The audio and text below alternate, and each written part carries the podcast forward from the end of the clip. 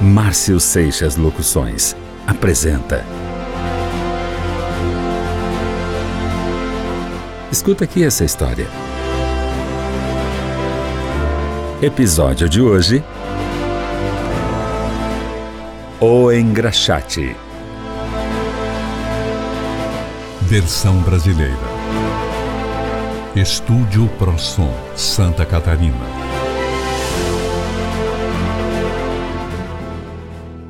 No verão de 1968, desci do ônibus numa praça no centro da cidade de Brasópolis, sul de Minas, terra do meu amado otorrino e cirurgião Dr. José Barbosa, a quem devo minha audição. O dia estava apenas começando. A pracinha, pequena, muito pobre visualmente, ostentava um enorme flamboyant que cobria praticamente toda a praça com sua sombra encantado pela árvore, pelo silêncio do local, pelas ruas, sem carros, sem pedestres, me sentei num dos bancos vazios.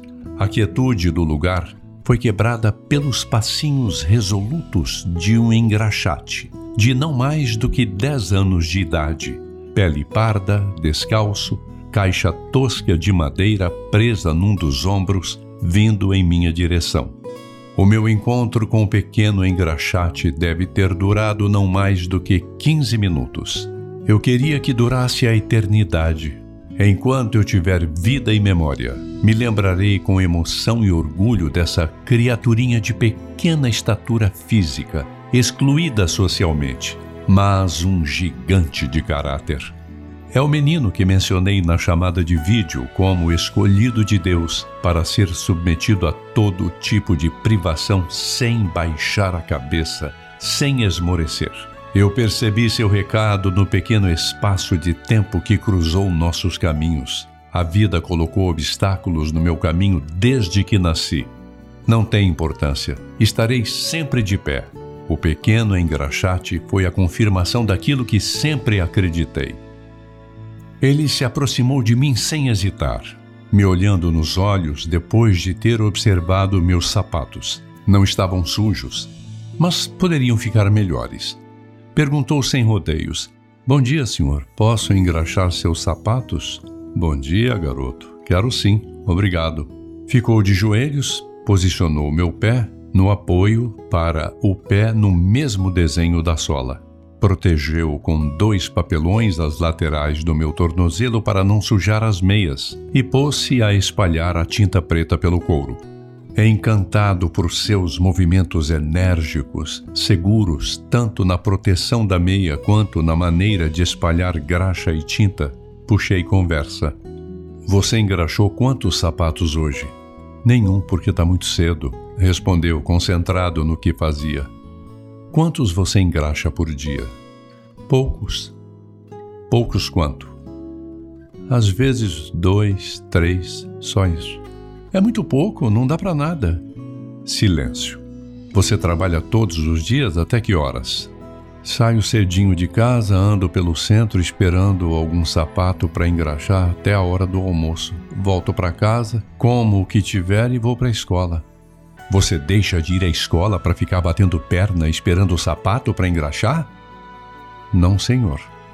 Se procura trabalho só de manhã e à tarde vai para a escola, então não dá para ganhar quase nada. Silêncio.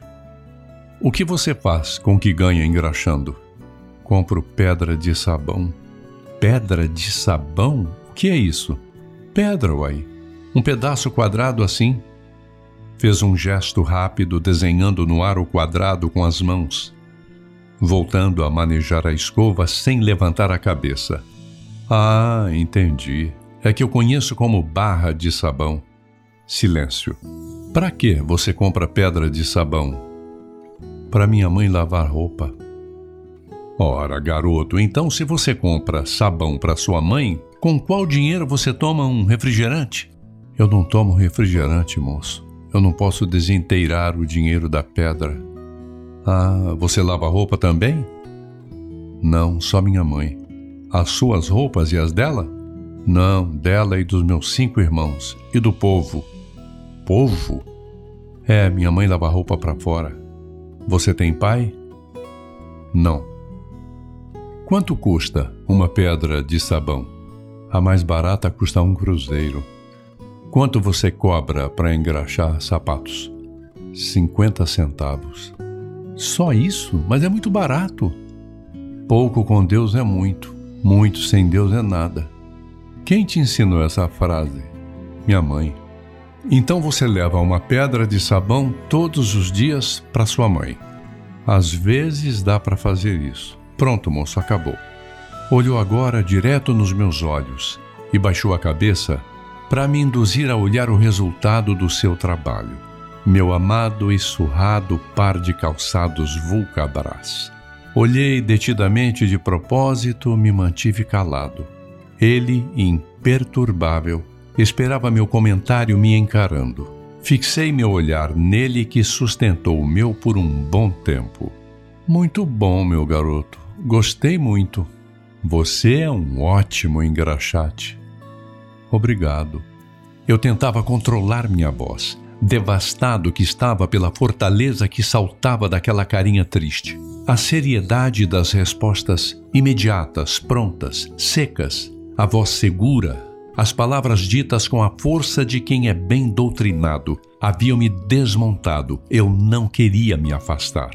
Tive vontade de perguntar mais, porém suas respostas diretas, curtas, me desestimularam.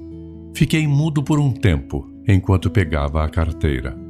Minha intenção era retardar meus movimentos para ter controle sobre minhas lágrimas, sobre minha voz. Essa lentidão de movimentos deve ter incomodado meu adorável engraxate, que mostrou com sua expressão corporal o incômodo, o constrangimento que sentia. Minha hesitação incomodou o valoroso ser humano diante de mim. Intrigado, perguntou se eu não havia gostado do brilho que ele dera. Balancei afirmativamente a cabeça, porque a voz não saía. Tirei da carteira uma nota de 50 cruzeiros e dei a ele. Ficou de pé, segurando a nota, como a negar o espanto estampado nos olhinhos escuros. Uai, moço. É sua, não quero troco. Compre algumas pedras de sabão para sua mãe. Para quem recebia tão pouco da vida, aquilo parecia uma brincadeira cruel, de mau gosto. Ao invés da alegria, vi nos seus olhos incredulidade. Não guardou a nota. Segurava à frente do corpo. Ainda no mesmo lugar, hesitava, com gestos imprecisos, indicando que queria devolver a nota. Eu continuei sentado, mudo, sorrindo, os olhos cheios de lágrimas. Ele não deu um único sorriso. Virou-se de costas para mim e lentamente começou a se afastar. Andou olhando para frente, bem devagar, por uns cem metros, e só então se virou na minha direção. Ficou alguns segundos olhando para mim, baixou os olhos para o dinheiro na mão, botou no bolso de trás do seu short de pano encardido, se virou de costas de novo e continuou com sua marcha, agora firme, decidida. Naturalmente estava indo ao armazém comprar um bocado de pedras de sabão para sua mãe lavar roupa para fora. O que mais chama sua atenção no ser humano mesquinho? As reações e atitudes dos mesquinhos são, na maioria das vezes, muito constrangedoras. Não para eles, mas para quem flagra a mesquinhez. Ao contrário da grandeza do meu amado engraxate, pobre, sem cultura nenhuma, muito educado, dono de valores comoventes de tão bonitos, você vai conhecer um exemplo revoltante de mesquinharia no próximo podcast de Márcio Seixas.